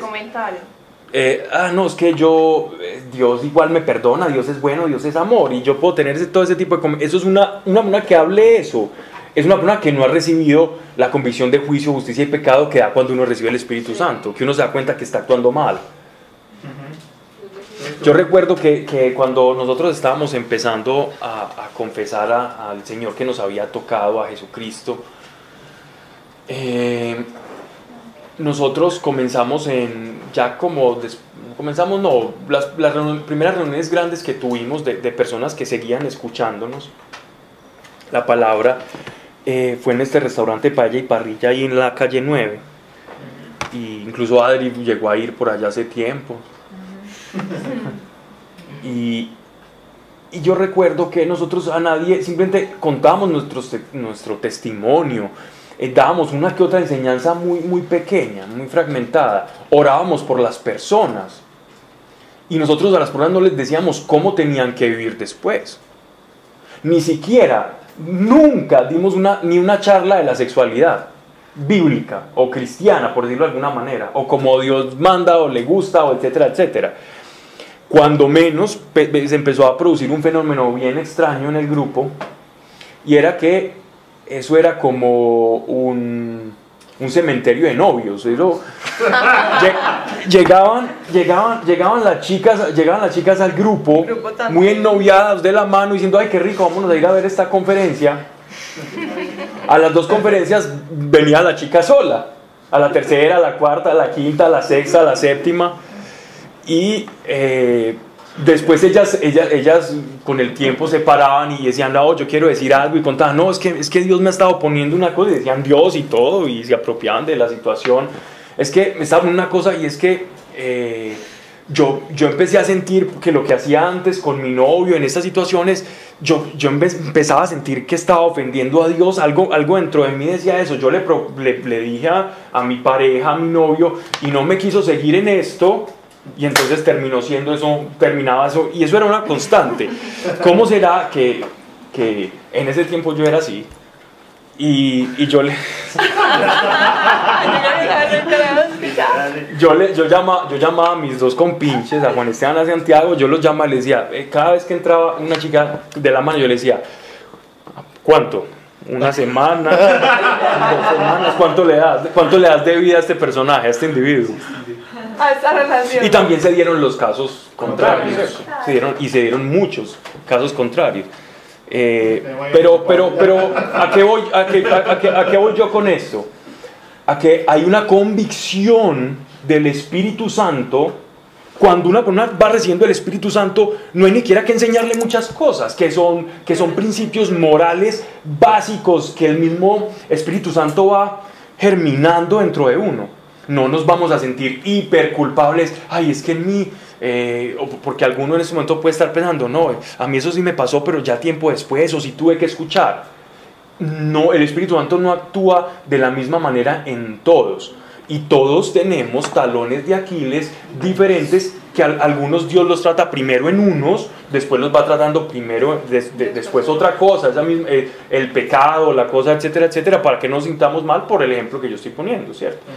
Sino que Dios nos va purificando y va purificando a sus santos y a su iglesia, y Él es bueno y lo, y, lo hace. Pero, pero no, tuvimos que, no tuvimos que predicarle ese tema y el Espíritu Santo iba haciendo el trabajo que Él tiene que hacer. ¿Cómo? No recibiste sufragios. ¿En qué sentido? Esas esas novias. No, no, no, no. no.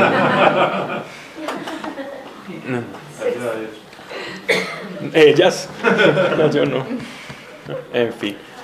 Y así pasaban muchas cosas, no necesariamente tiene personas, por ejemplo, me tocó el caso de una persona que tenía muchos locales comerciales y, era una persona que vivía de, de evadir impuestos para incrementar sus ingresos y empezó a ir y empezamos a hablar y toda la cosa. Y nunca, cuando un día dijo, ve, me está yendo muy bien, eh, contraté, hice, renové contrato con todos mis empleados, los llevé para una finca, les hice una fiesta, les organicé sus contratos, les voy a pagar prima, prestaciones laborales, eh, cancelé todos mis proveedores de, de tenis y de camisería panameña, entre comillas, original, cancelé, cancelé, cancelé todos mis contratos por debajo para evadir impuestos y estoy pagando todos los impuestos al Estado.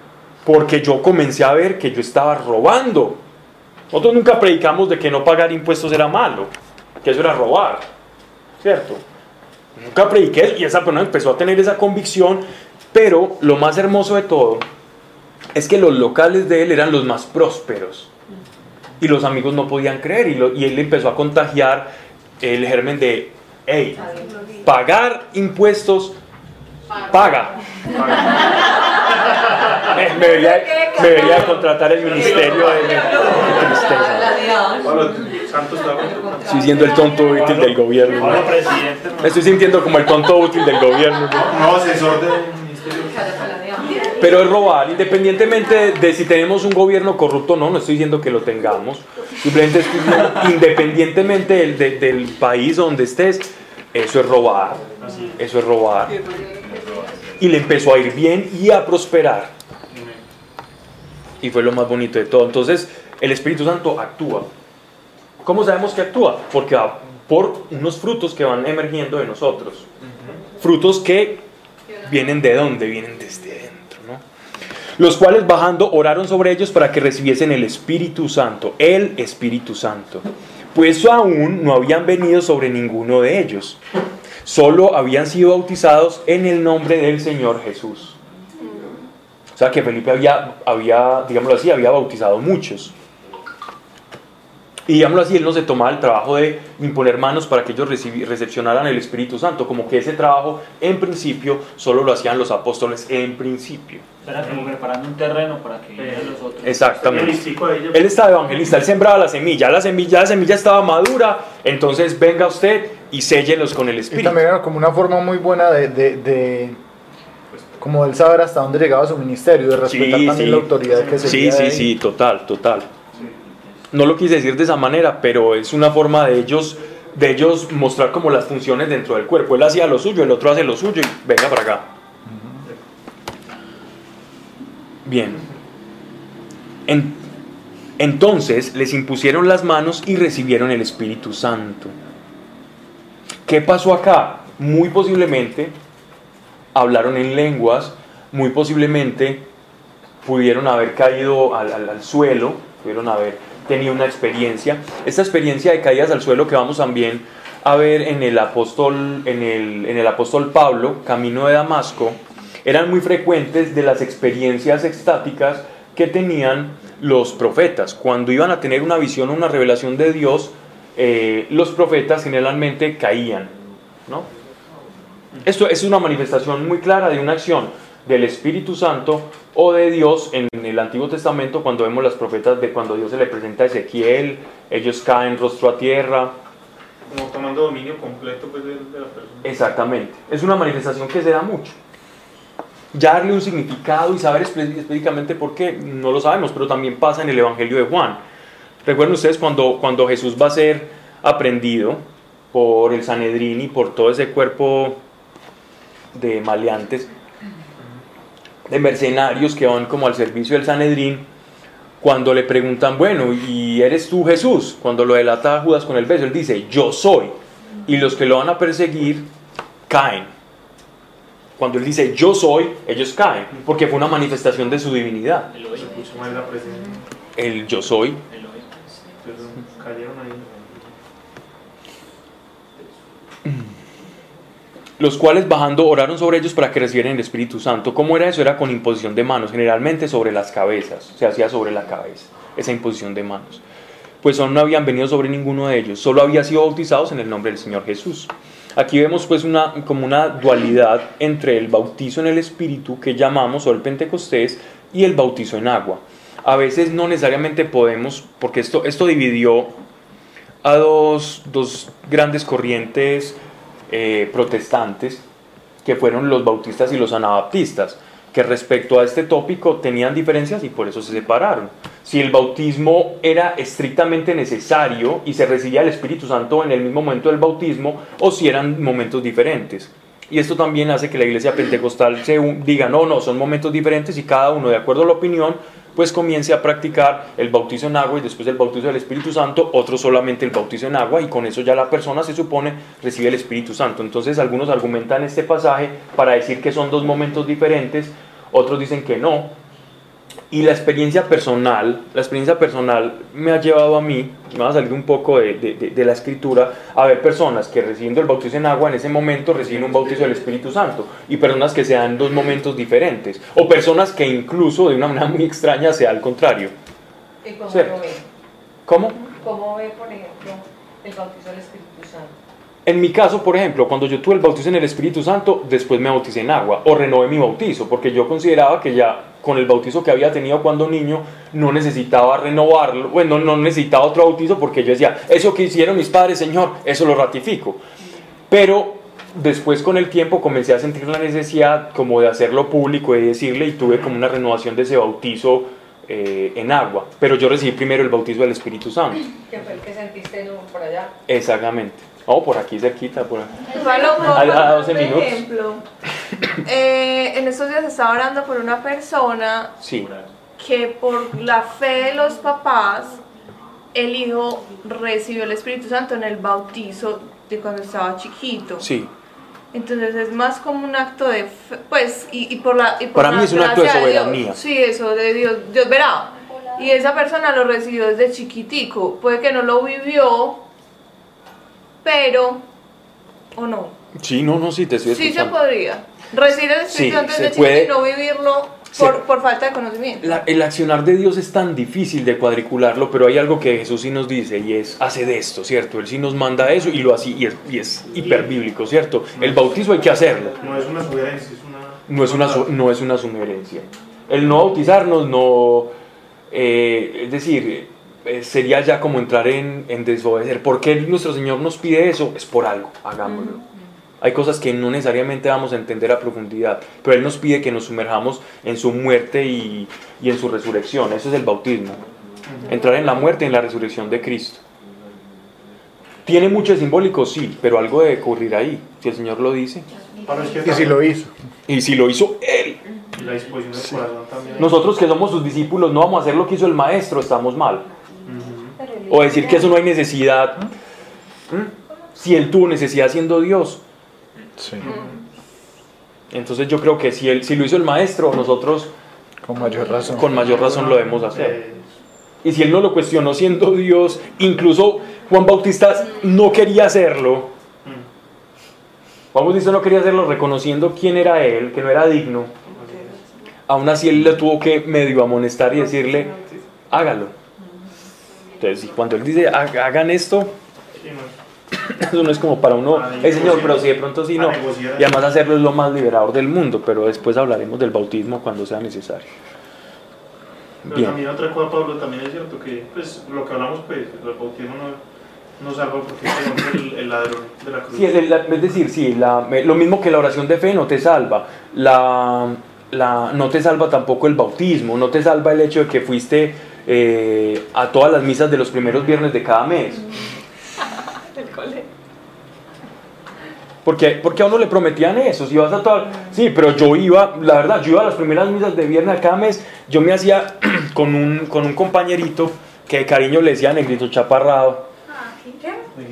así le decíamos, así le decía yo. y, y y tenía ya, iba con dos amigos y yo y yo iba simplemente a hacerlos reír a misa. A la, primera yo me yo me gozaba hacerme al lado de ellos dos porque yo sabía que ellos con cualquier cosa que yo dijera ellos iban a reír y me iban a entretener esa hora que duraba esa misa. Cierto porque era era eh, para mí era muy aburridor en ese tiempo. Entonces yo los hacía reír y yo me entretenía. Entonces decir que esas misas me salvaron yo creo que más bien me condenaron, ¿cierto? Por la actitud, por la actitud del corazón. Entonces yo, yo les decía a la escuela, padre, padre, me confieso, y yo empezaba a molestarlos, y ellos, tanto así que cada vez que yo iba a misa, yo nunca los veía, ellos se hacían por allá adelante y cogían puesto para no hacerse al lado mío. y, y así. Entonces, yo depende, las cosas cuando uno las hace de corazón, de, verdaderamente es cuando, cuando, cuando ocurre esa transformación, cuando hay una convicción. Ok. Mire, los judíos, los fariseos cumplían la ley perfectamente, pero eran sepulcros blanqueados. Y los saduceos a su manera. Bien. Decía. Eso es. Viendo Simón que por la imposición de las manos de los apóstoles se comunicaba el Espíritu Santo, ese comunicar es transferir. no es que el Espíritu Santo hablaba.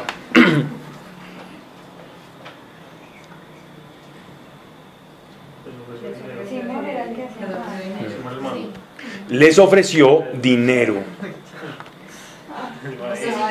Miren pues, ¿qué está pasando acá? ¿Qué está pasando acá? Que ya lo había recibido. Exactamente. No, no, no, no, no. no. Que ese era su modus vivendi. El modus vivendi de Simón el Mago era por los prodigios que yo hago, yo recibo plata. Entonces él vio que pasaba algo sobrenatural. Si él vio eso, no fue que él vio una oración, sí, te bendigo en el nombre del Padre, del Hijo, y ellos se fueron. No, aquí ellos, aquí tuvo que pasar algo extrasensorial para que él sintiera la necesidad de pagar por tener ese don. Yo también quiero eso. Pero ¿por qué pasó eso? Porque vio. Claro, está acostumbrado a la imposición de manos de Pedro no solamente yo lo que pasó después, o se caían, o pasaban cosas, oraban en lenguas, ¿cierto? Entonces ese tipo de manifestaciones alertó, diciendo, dadme también a mí ese poder de imponer las manos, de modo que se reciba el Espíritu Santo. Entonces miren, él, no se maravilló del poder, sino que él vio negocio en tener ese poder para poderlo transferir. Él no quería el Espíritu Santo, él quería el poder de transferirlo para ser alguien más de lo que ya era. Para tener un poder adicional. Poder transferirlo, porque transfiriéndolo, pues él iba a poder cobrar. Hey, te va a dar el Espíritu Santo, pero ¿cómo vamos a ver? si puedo tirar cuenta ahí, se Más fácilmente, Sebas, aquí uno sí podría medio, medio acariciar sin llegar a ser el Pero Porque más no- fácil. pero no porque él no tiene un conocimiento eh, eh, propio del Espíritu Santo y para yo Pero no, pero mira que este pecado va directa, obviamente por eso no se configura, sí. pero, pero por digo acariciar en el sentido de que aquí sí el pecado es directamente contra ver una manifestación sobrenatural Ajá. sin que se configure y, y fuera de eso ponerle precio, es decir, es- estar rebajándolo a la ma- pero no conocía, Sí, sí, sí. Pero, pero acaricia como ese pecado. Sí. Pero eso quiere decir, pues, pues eh, o sea, él fue víctima también de su propia ignorancia. Pero A ver, no, ya era brujo, ya no no, había nada que hacer. no solo de su ignorancia, de su Ignorancia, corazón. codicia. Codicia. Usted puede ser ignorante y decir, ay, mira, ese, ese tipo está hipnotizando, ese es un tonicamo cristiano. Mira, pues. mira que la, la- Pero- la- y la intención de él no era ni siquiera recibir el Espíritu Santo, sino que pueda yo también dar el Espíritu Santo. Es muy distinto que yo, por ejemplo, diga quiero tener el Espíritu Santo porque yo veo que eso transforma vidas. ¿Cuánto cuesta si es que fui criado en una, en una familia Eso que es ignorancia. de términos económicos? Es ignorancia. Pero él lo que quería no era el Espíritu Santo para tenerlo, sino que pueda yo también darlo. Venderlo, venderlo. El Pero acusó su intención pidiendo, di- ofreciendo dinero. Es decir, con, con la- el ofrecer dinero ya está delatando que es la codicia la motivación para recibir el Espíritu Santo, no la ignorancia. Diciendo, versículo 19. ¿Vieron que vacía la Dadme también a mí ese poder de imponer las manos de modo que se reciba el Espíritu Santo. Díjole Pedro, sea ese tu dinero para perdición tuya, pues has creído que con dinero podía comprarse el don de Dios. Aquí dice el infierno, tú, tu dinero. Lo mismo. No tienes en esto parte ni heredad. No tienes en esto parte ni heredad. En esto es en el, en el ministerio del Espíritu, en el Evangelio. Porque tu corazón no es, de- no es recto delante de Dios.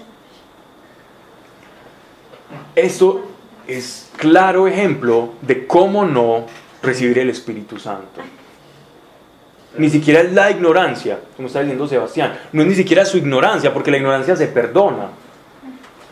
Es la codicia y la avaricia y la intención bajo la cual yo quiero recibir el don de Dios Pablo, una cosa. para seguir, para, para seguir influenciando mágicamente el mundo.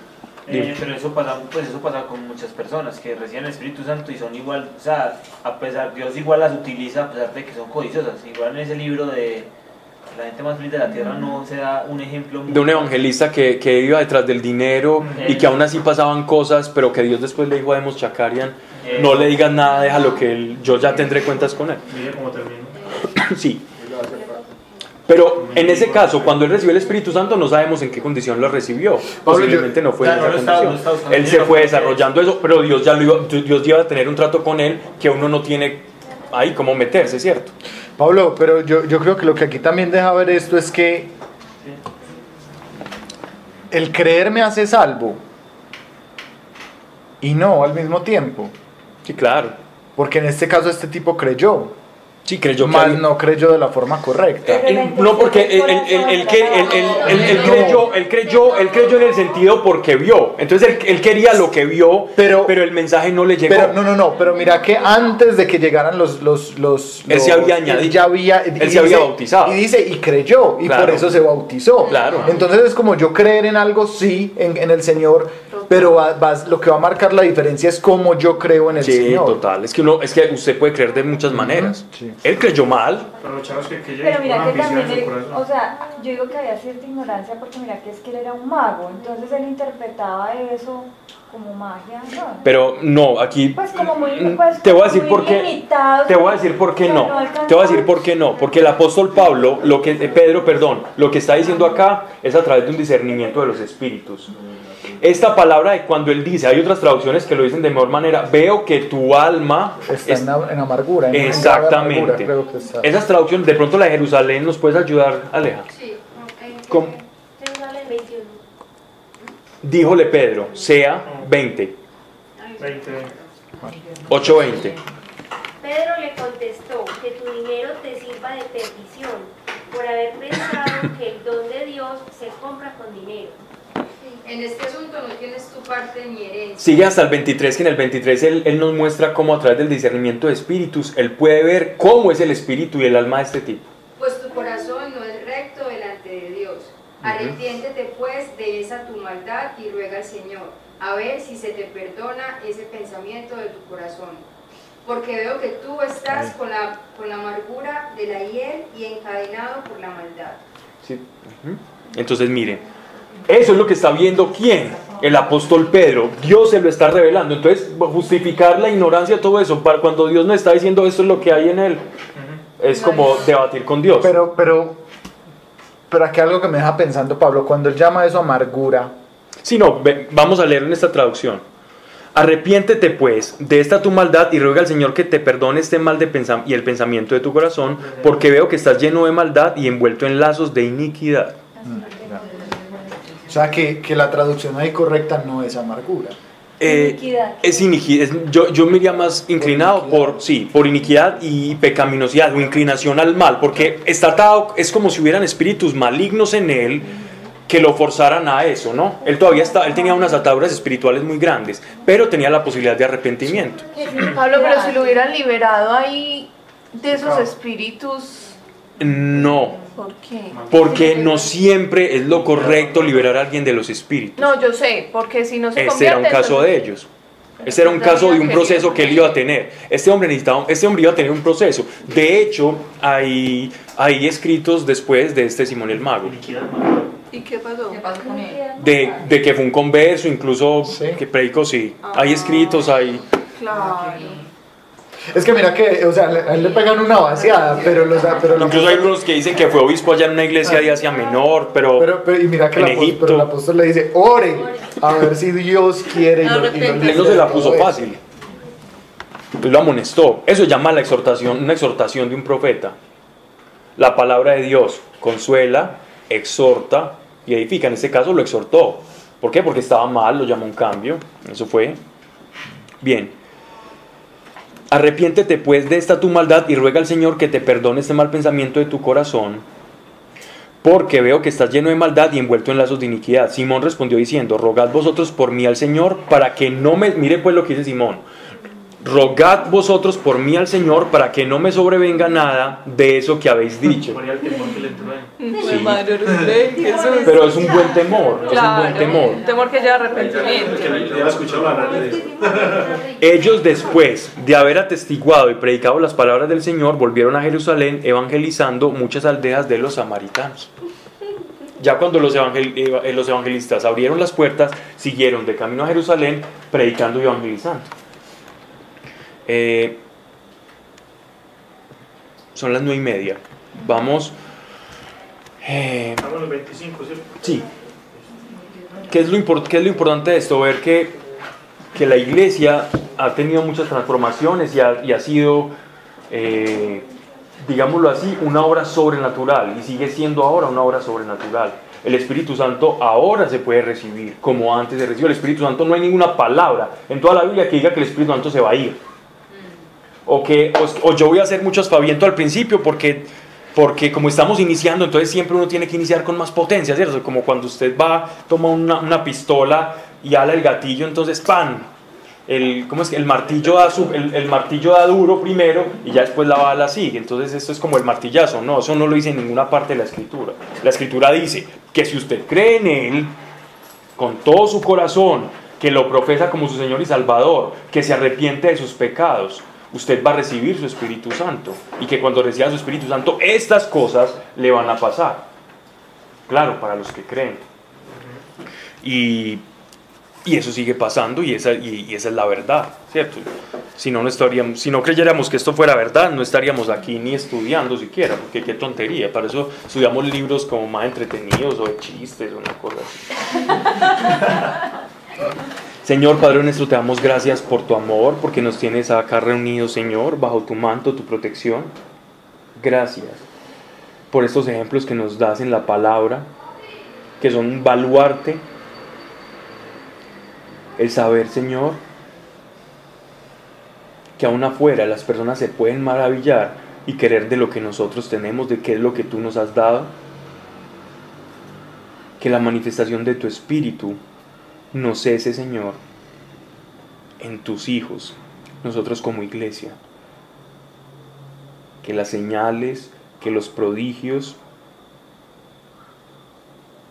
continúen en cada uno de nosotros, Señor, y que nos animemos a caminar conforme a tus promesas y que nos animemos a experimentar lo que allí está escrito y que nos cesemos y que no nos frustremos de saber cómo creer y creer bien. Te lo pedimos en el nombre de tu Hijo Jesucristo, Señor, para cada uno de los que aquí escuchamos y los que por alguna circunstancia no pudieron estar acá. Amén. Amén.